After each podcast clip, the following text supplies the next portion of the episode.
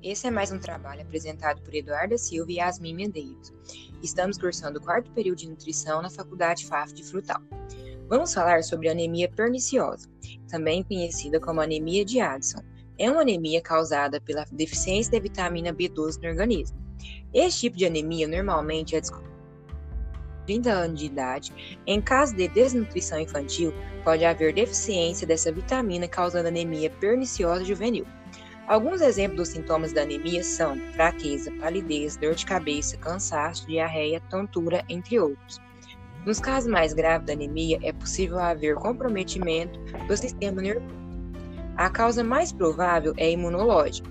É provável que o sistema imune atue sobre a mucosa gástrica, causando atrofia e inflamação crônica. Além da causa da imunológica, pode ser causado por situações como doença cílica, desnutrição infantil, má alimentação durante a gravidez, que pode fazer com que o bebê já nasce com anemia perniciosa. O diagnóstico é feito de acordo com os sintomas e hábitos alimentares.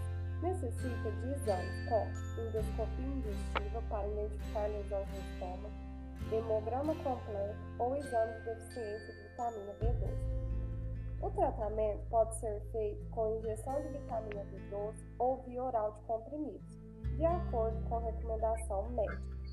É importante consultar o nutricionista para que possa ter uma melhor orientação sobre alimentos que devem ser consumidos. Geralmente é indicado carne vermelha, ovos, entre outros. Agradecemos a atenção de todos. Até mais.